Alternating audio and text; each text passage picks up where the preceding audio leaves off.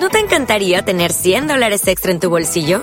Haz que un experto bilingüe de TurboTax declare tus impuestos para el 31 de marzo y obtén 100 dólares de vuelta al instante.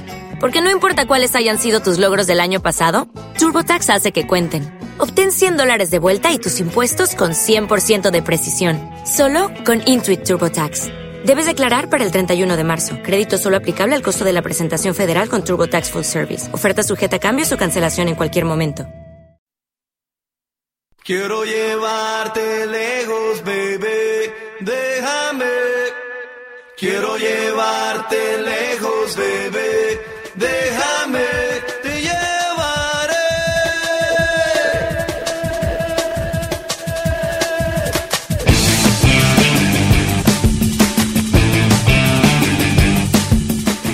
Pasaporte viajero.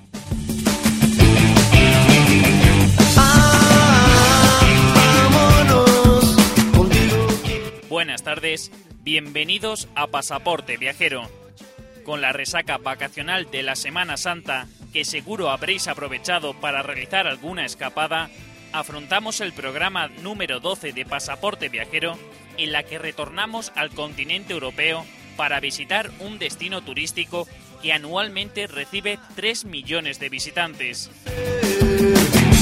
¿Cuál es tu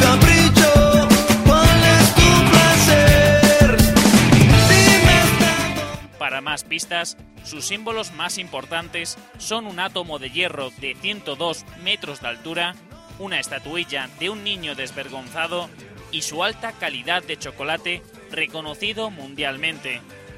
¿Conoces ya cuál es nuestro destino de hoy?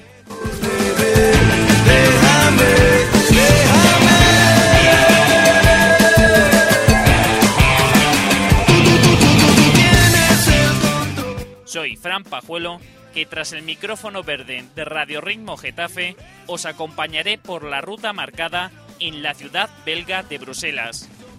Conozcamos los datos generales de la clásica, sorprendente y siempre encantadora capital belga.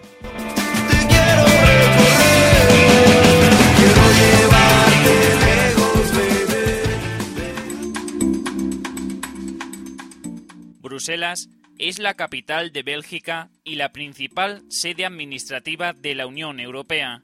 Situada aproximadamente en el centro del país, Bruselas cuenta con 1,1 millón de habitantes que sumados a los de su área metropolitana, que se extiende por las provincias limítrofes de Brabante, alcanza los 3 millones de habitantes aproximadamente. No hay unanimidad sobre la fecha de fundación de Bruselas. El emplazamiento ya se conocía en el siglo VII cuando el obispo de Cambrai mandó construir una capilla en una de las islas del río Sena. Alrededor de la capilla se fue creando una aldea que recibiría el nombre de Bruxelles. Oficialmente, se ha establecido como fecha de su fundación el año 979, fecha en el que el conde de Brabante mandó construir una fortaleza a instancias de Otón II el Sanguinario, emperador del Sacro Imperio, para defender la plaza. Es a partir del siglo XII cuando los condes de Brabante se instalan en el monte Kudenberg, actual Plaza Real, cuando realmente despega la ciudad. Tras la unión de Brabante y Borgoña, Bruselas se convirtió en su capital. En 1477, Bruselas pasó a depender del Imperio español y se convirtió en sede de los gobernantes de Flandes. Posteriormente, en 1713 y a través del Tratado de Utrecht, Bruselas pasó de la soberanía de España a la de Austria. En 1789, los belgas se sublevaron contra los austriacos y proclamaron los Estados Belgas Unidos, pero poco después, en 1795, fue ocupada por las tropas napoleónicas y formó parte de Francia hasta 1814. En 1815, tras la derrota de Napoleón en Waterloo, Bruselas se incorporó al nuevo reino de los Países Bajos nacido del Congreso de Viena. El 25 de agosto de 1830, un nuevo movimiento insurreccional contra los Países Bajos dio lugar a la independencia de Bélgica, nombrando a Leopoldo I como su primer rey y a Bruselas como capital de la nación. Bruselas tiene un clima marítimo templado, típico del norte de Europa, con inviernos fríos y veranos templados. Los inviernos son bastante fríos con temperaturas máximas que rondan entre los 4 y los 7 grados, cayendo varios grados bajo cero durante la noche. En verano se dan los meses más calurosos del año con una temperatura media de 20 grados, aunque en ningún momento llega a convertirse en un calor agobiante, ya que en Bruselas llueve prácticamente durante todo el año. El aeropuerto de Bruselas, también llamado Aeropuerto de Zaventer, nombre de la localidad donde se encuentra ubicado, es el principal aeropuerto de Bélgica y mueve anualmente a 17 millones de pasajeros. El metro de Bruselas, con seis líneas diferentes, cuatro de metro y dos de metro ligero, no es tan eficiente como el sistema de metro de Madrid ni tan extenso como el de Londres, pero por el contrario, es más económico y se puede combinar con la red de autobuses y tranvías de la ciudad. Hoy en día, Bruselas es una ciudad muy cosmopolita, al ser la capital política de la Unión Europea, albergando el Parlamento Europeo, la Comisión y el Consejo Europeo. Asimismo, es sede de la OTAN y se ha convertido en árbitro entre las irreconciliables comunidades de los flamencos y los balones.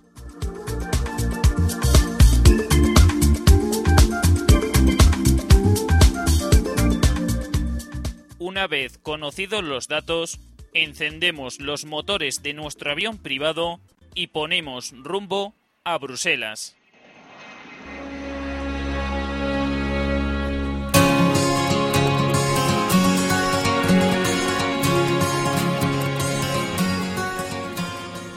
Comenzaremos nuestra visita a Bruselas por el Palacio del Cincuentenario, situado en la parte este de la capital belga.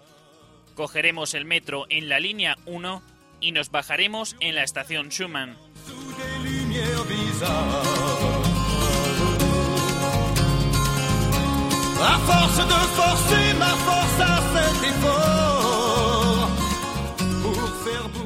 Desde el punto de vista arquitectónico, el Palacio del Cincuentenario es uno de los edificios más representativos de Bruselas. Situado al este del Parque del Cincuentenario, su parte más característica es el Arco del Triunfo, dominado por una cuadriga de bronce que recuerda a la Puerta de Brandeburgo de Berlín. Force de jeter cœur un micro. Este palacio fue construido para celebrar los 50 años del nacimiento de Bélgica como nación independiente. En la actualidad acoge tres museos, el Museo de Historia Militar, el Museo del Cincuentenario y el Auto World, una gran exposición de coches de todas las épocas. El Parque del Cincuentenario, donde está integrado este palacio, es el segundo parque más importante de Bruselas. Por su cercanía a los edificios de la Unión Europea, es uno de los lugares habituales donde acuden los trabajadores a la hora de comer. À force de jeter mes trésors au brasier, brûlons tout en un coup pour vous faire crier. Normalmente, este parque no está tan animado como el parque de Bruselas, pero si buscáis tranquilidad, es ideal para dar un paseo y contemplar las diversas estatuas que acoge.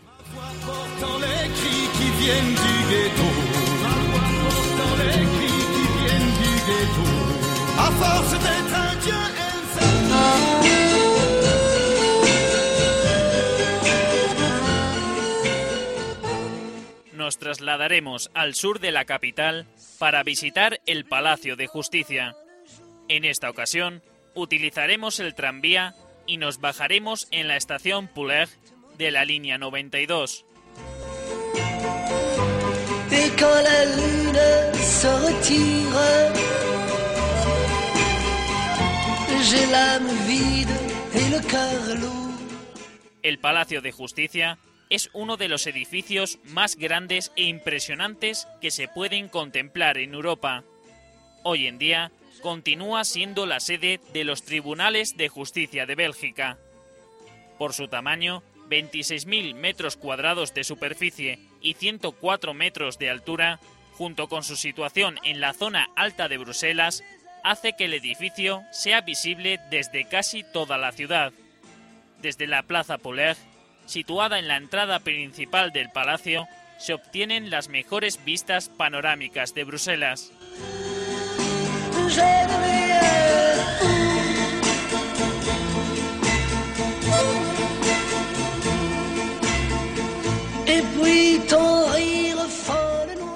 La construcción del edificio se llevó a cabo entre 1866 y 1883 a manos de Joseph Poulet, quien murió cuatro años antes de que se completara su obra maestra. Al final de la Segunda Guerra Mundial, cuando los nazis se vieron obligados a abandonar Bélgica, incendiaron el edificio y con ello destruyeron la cúpula. La actual es más alta y delgada que su antecesora.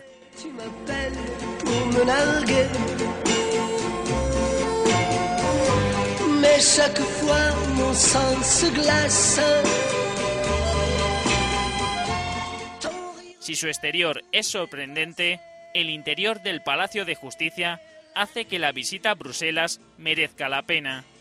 Su vestíbulo abierto con más de 100 metros de altura es sobrecogedor.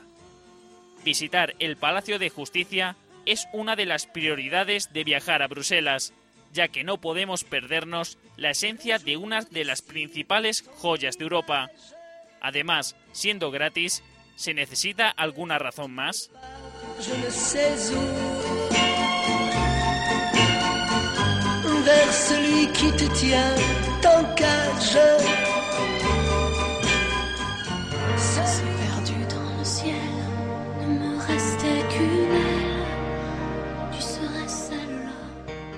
Caminaremos en dirección noreste por la avenida Rouillon-Chapstrat para llegar a la iglesia de Notre-Dame du Sablon.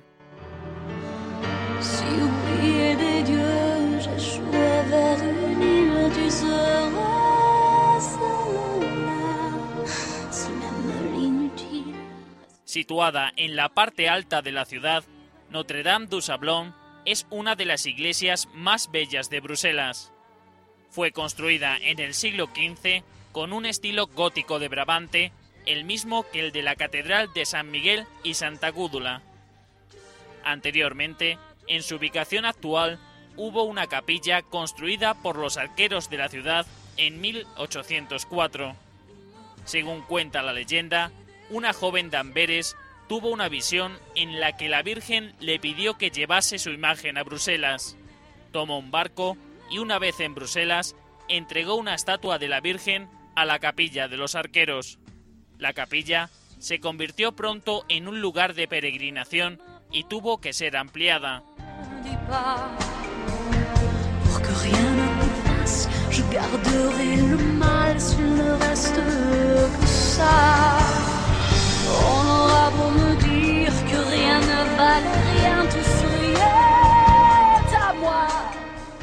El interior de la iglesia es sencillo y muy agradable, con cierto parecido a la catedral, pero en menor tamaño. La nave central se llena de luz natural a través de 11 enormes vidrieras que alcanzan los 15 metros de altura. Precisamente, lo que más llama la atención al entrar en la iglesia son las vidrieras que circundan e iluminan el altar.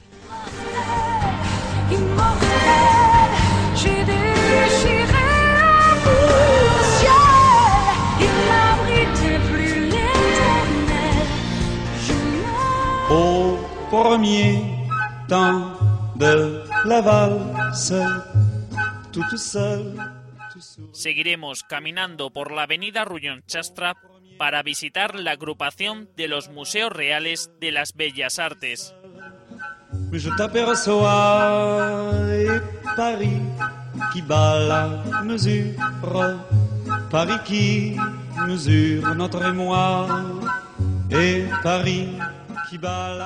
los Museos Reales de las Bellas Artes de Bruselas son una agrupación de cuatro centros de arte considerados como los más famosos de Bélgica.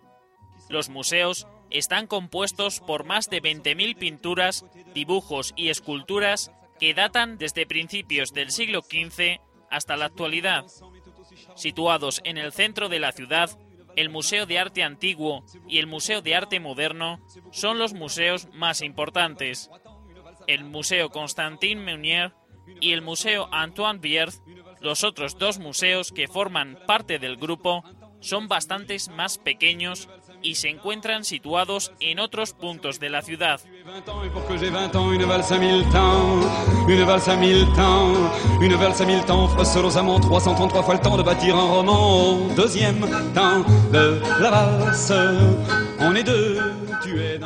El Museo de Arte Antiguo, creado en 1799, compone la parte más extensa del Museo de las Bellas Artes, exponiendo obras de los siglos XV al XVIII. Es conocido sobre todo por su magnífica colección de arte flamenco, donde destacan Van Dyck y Rubens. Une valse à trois temps, qui s'offre encore le temps, qui s'offre encore le temps de s'offrir des détours du côté de l'amour. Quand c'est charmant, une valse à quatre temps, c'est beaucoup moins dansant, c'est beaucoup moins dansant, mais tout aussi charmant qu'une valse à trois temps, une valse à quatre temps, une valse à vingt ans. El Museo de Arte Moderno expone obras desde el siglo XIX hasta la actualidad. Posee una colección de arte muy variada en la que destacan sobre todo los maestros belgas del surrealismo como René Magritte o Paul Delvaux. Une valse temps, valse temps, précieusement 333 fois le temps de bâtir un roman au troisième temps de la valse. Nous Si tenéis tiempo suficiente y estáis interesados en el arte, visitar estos museos pueden ser una opción interesante. Por el contrario, si vais a pasar poco tiempo en Bruselas, quizás sea mejor idea aprovecharlo para disfrutar de sus calles y plazas.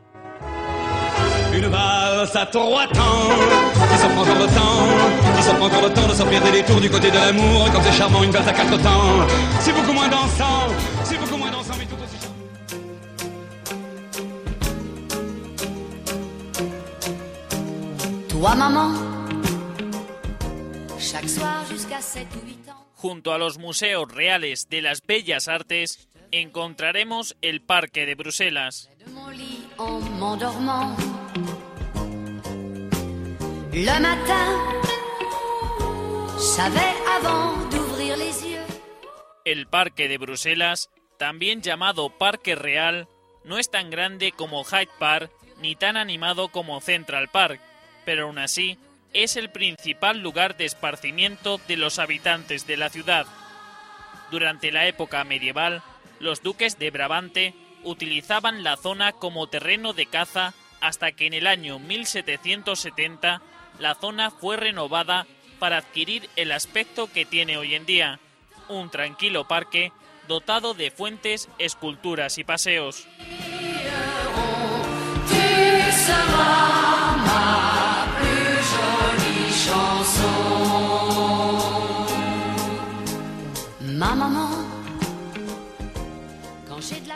Por las tardes y durante los fines de semana, el parque se llena de vida y es habitual ver familias y grupos de jóvenes paseando, haciendo deporte y, por qué no decirlo, bebiendo cerveza como solo los belgas saben hacer. Al sur del Parque de Bruselas encontraremos el Palacio Real, la sede de la monarquía belga. En él se encuentran instaladas las oficinas de los reyes, algunos ministerios, salas de reuniones oficiales y habitaciones para los jefes de Estado invitados. Desde 1831, el palacio no es la residencia real, sino que los reyes viven en el Palacio de la en las afueras de Bruselas.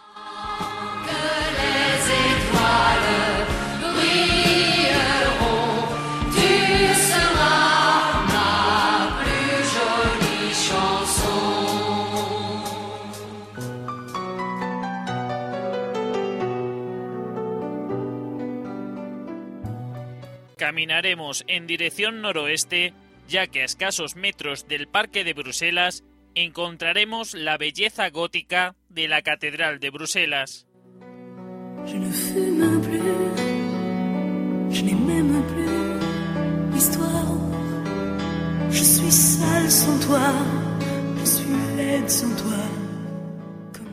La Catedral de San Miguel y Santa Gúdula es uno de los edificios más emblemáticos de la ciudad de Bruselas. Su construcción, en un estilo gótico, se inició a principios del siglo XIII sobre una construcción románica del siglo XI y no se vio terminada hasta dos siglos después.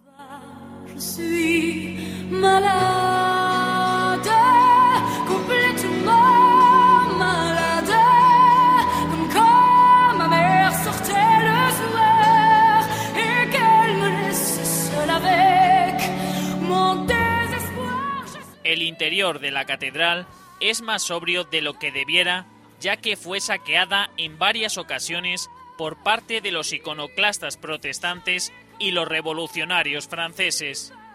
Pese a todo, la catedral conserva un aspecto impresionante. Situado a la derecha de la nave central, llama la atención un precioso púlpito barroco tallado en madera en el año 1699 además de los originales confesionarios de roble del siglo XVII, las enormes estatuas situadas en las columnas y las amplias vidrieras conservadas a la perfección.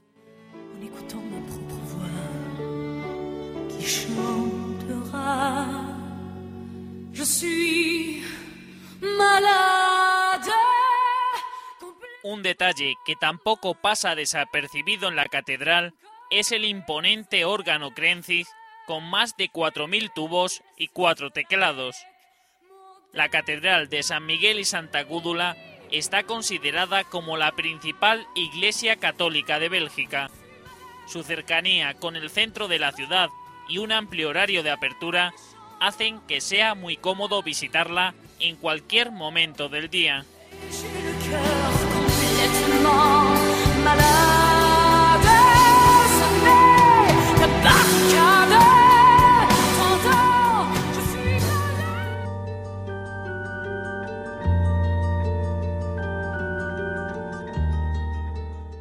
A 150 metros en dirección oeste encontraremos el complejo de las Galerías Saint-Hubert.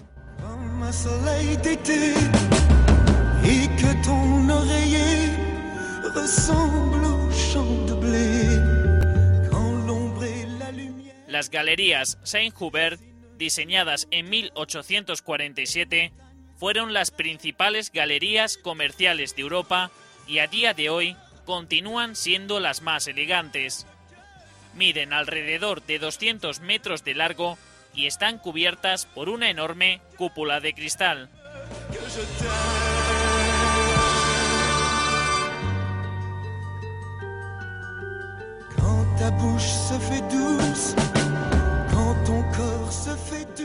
Las galerías Saint-Hubert, también conocidas como Galerie Royale Saint-Hubert, están divididas en tres zonas: la Galería de la Reina, la Galería del Rey y la Galería de los Príncipes.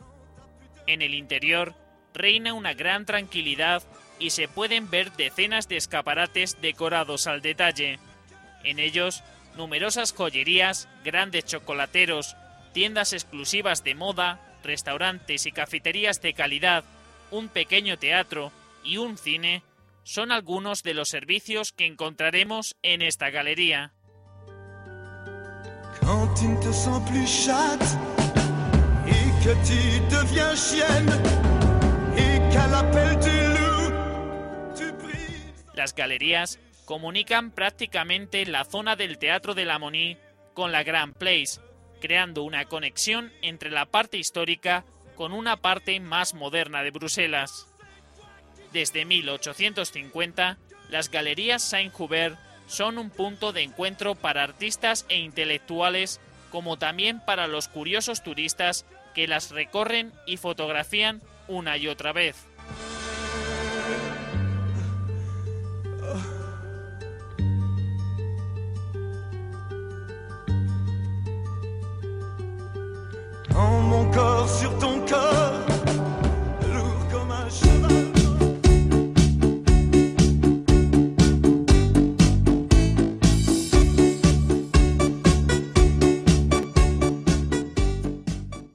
Las galerías Saint-Hubert, en dirección noroeste, encontraremos la estatuilla de Jeanne Kipis.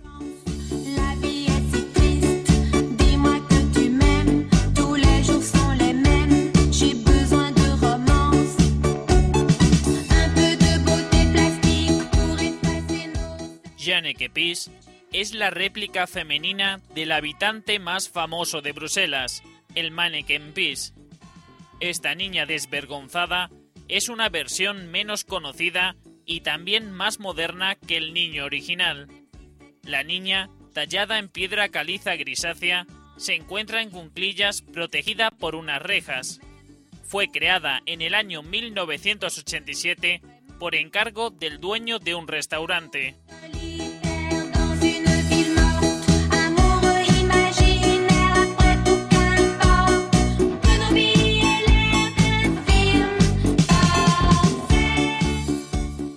Jeanne Kepis está situada cerca de la Rue de Bruxelles, en el pequeño callejón Impasse de la Fidelité, a unos 200 metros de la Grand Place.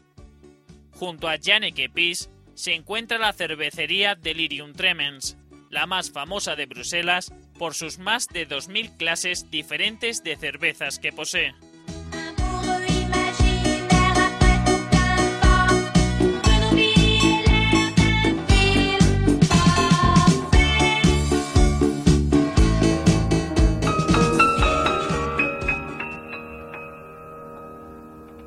Ne me quitte pas, il faut oublier tout. Como os comentábamos anteriormente, a 200 metros de la Janneke Pis encontraremos la Grand Place, perdu, à savoir comment oublier ces heures qui tuaient parfois à coups de. La Grand Place es el corazón geográfico, histórico y comercial de Bruselas, además de una de las plazas más notables de Europa. Esta animada plaza adoquinada forma parte del conjunto arquitectónico del siglo XVII más bello de toda Bélgica. Venu de où il ne pas, je creuserai la terre jusqu'après ma mort pour couvrir ton corps. En el año 1695, los cañones del ejército francés destruyeron gran parte de los edificios de la plaza, los cuales tuvieron que ser reconstruidos excepto el del ayuntamiento. Dentro del importante conjunto arquitectónico de esta gran plaza, destacamos el Hotel de Ville, situado al suroeste de la plaza. El ayuntamiento es la gran joya arquitectónica más importante y más antigua de la plaza. El edificio data del año 1459, en el que destaca la torre de 96 metros de altura, rematada con una estatua de San Miguel, y el tejado perforado por decenas de lucernas. También encontraremos la Mansion du Roi, la casa del rey, que se construyó en el año 1536 y durante muchos años fue el lugar de residencia de los monarcas reinantes. Hoy en día acoge el Museo de la Ciudad, en el que se exponen algunas pinturas del siglo XVI, algunos tapices y los pequeños trajes que forman parte del guardarropa de Manneken Pis.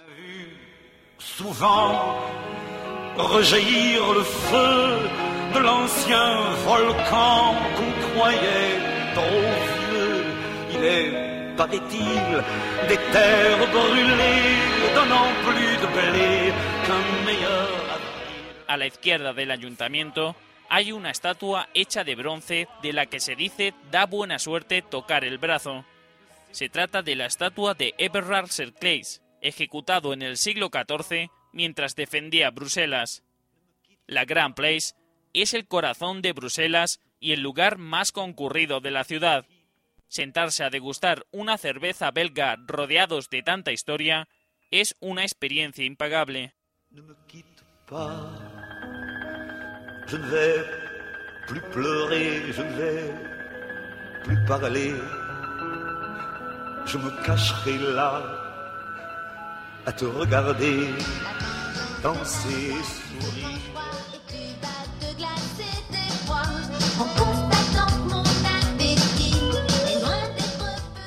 Una vez que hemos visitado a Jenneke Peace y la Grand Place, caminaremos hacia el suroeste para visitar a la pequeña gran estatuilla del Mannequin Peace.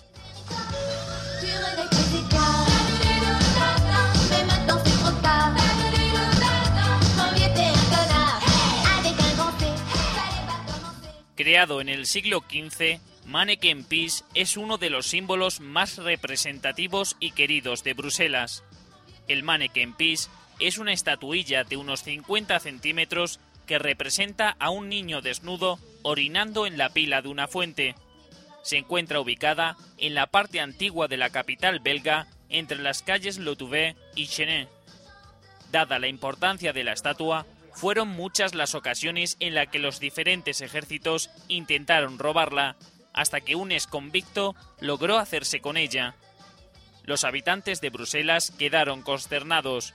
En el año 1619 se colocó una copia en el mismo lugar que se ha mantenido hasta nuestros días.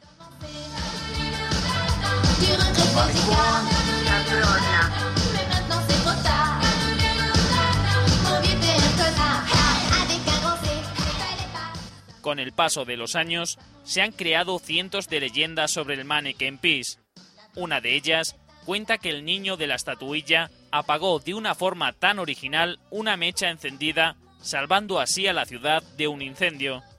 Otra de ellas cuenta que el hijo de un noble de Bruselas abandonó una procesión para orinar en la pared de la casa de una bruja, que le lanzó un maleficio, convirtiéndolo en estatuilla.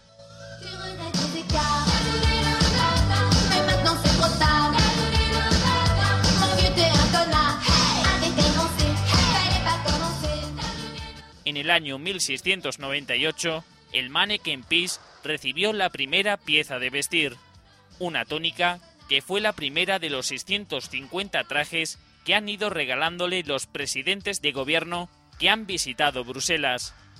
En el Museo de la Villa, situado en la Mansion du Roi, se pueden ver los trajes que forman el vestuario del pequeño héroe. Podremos encontrar cientos de trajes regionales de distintos países y algunos aún más curiosos como un traje de Elvis o un traje de torero.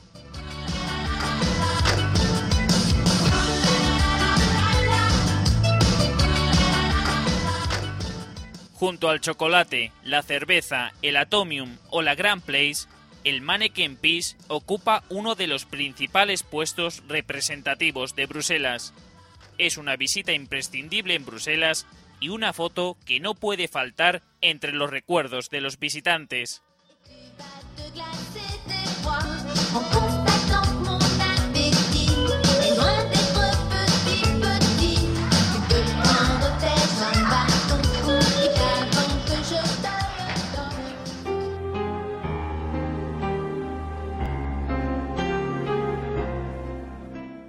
Nos trasladaremos al noroeste de la capital belga para visitar la Basílica del Sagrado Corazón. Cogeremos el tranvía en la línea 19 y nos bajaremos en la estación Boucher Basilique. D'autres façons de se quitter. Quelques éclats de verre auraient peut-être pu nous aider. Situada en el periférico barrio de Queckelberg, la Basilique du Sacré-Cœur es una joya de la arquitectura del siglo XX. La basílica, construida en estilo Art Deco, tiene 89 metros de altura y 167 metros de largo, lo que la convierte en la quinta iglesia más grande del mundo.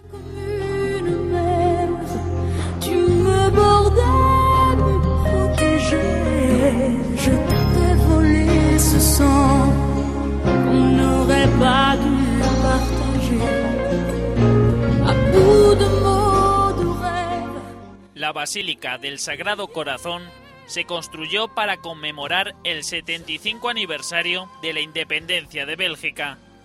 El rey Leopoldo II puso la primera piedra en el año 1905, pero su construcción tuvo que detenerse durante las dos guerras mundiales, de modo que no se vio terminada hasta el año 1971. Desde la distancia, llama la atención la enorme cúpula de color verdoso situada a 90 metros de altura, que combina con el color rojizo de la piedra caliza y terracota. El interior es inmenso y al igual que sucede desde el exterior, acapara la atención la preciosa cúpula que corona la iglesia.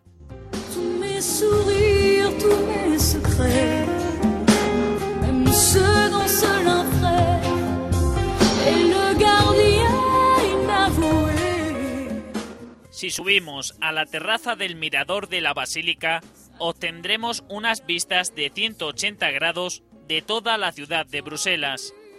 Aunque la Basílica del Sagrado Corazón es en nuestra opinión la mejor iglesia de Bruselas, su inconveniente es su lejanía con el centro de la ciudad.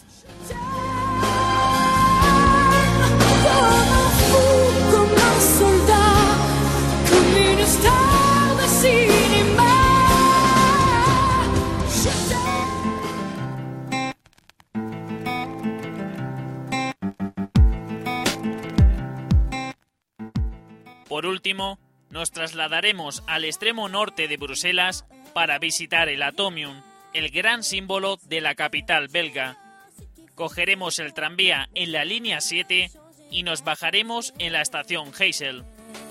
Ne baisse pas la tête, moi je te suis, même si tu me refuses le droit de t'aimer. Peu m'importe si tu t'enfuis, je ferai tout. El Atomium significa para Bruselas lo que la Torre Eiffel para París.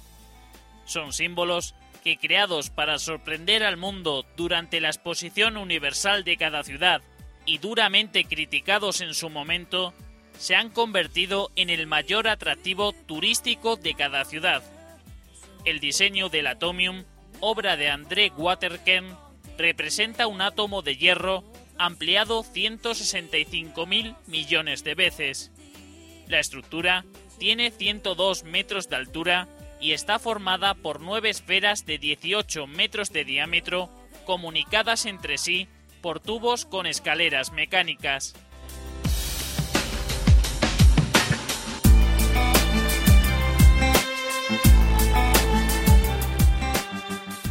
En el interior de las esferas hay exposiciones de carácter tanto permanentes como temporales.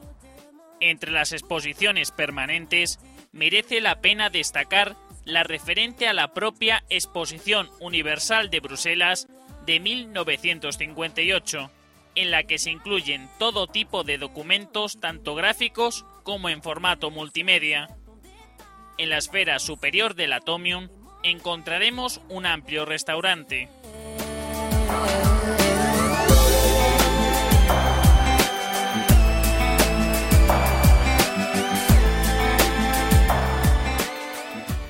Aunque la zona del Atomium merece la pena ser visitada, entrar al interior de este puede ser bastante decepcionante, máxime si tenemos en cuenta las interminables colas que suele tener este monumento. Si visitáis la zona y queréis dar un paseo, en el Parque de la Ekin se pueden visitar algunos de los pabellones originales de la Exposición Universal.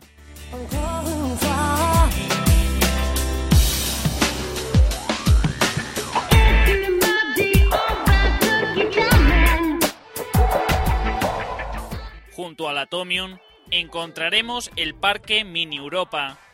Este parque, inaugurado en 1989, posee unas 350 maquetas hechas a escala 1.25 mediante las que se representan los monumentos de 80 ciudades de la Unión Europea.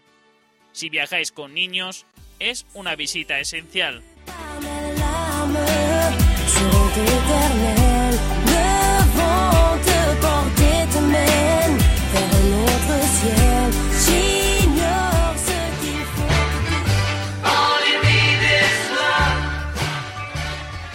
Desde el monumento del Atomium decimos adiós a nuestra visita a Bruselas. Os recuerdo que en nuestra página web www.pasaporteviajero.es encontraréis todas las herramientas necesarias para conocer las ciudades que hemos visitado hasta la fecha. Descargaros el podcast para usarlos como audioguía en vuestras visitas a las ciudades o escribirnos a nuestro correo electrónico contacto pasaporteviajero.es para cualquier sugerencia o petición que queráis solicitar. Tanto en la web como en las redes sociales de Facebook y Twitter podréis seguir puntualmente toda la actualidad del programa. Yo os espero la próxima semana en una nueva ciudad, un nuevo destino para los turistas radiofónicos de Pasaporte Viajero. Hasta la semana que viene.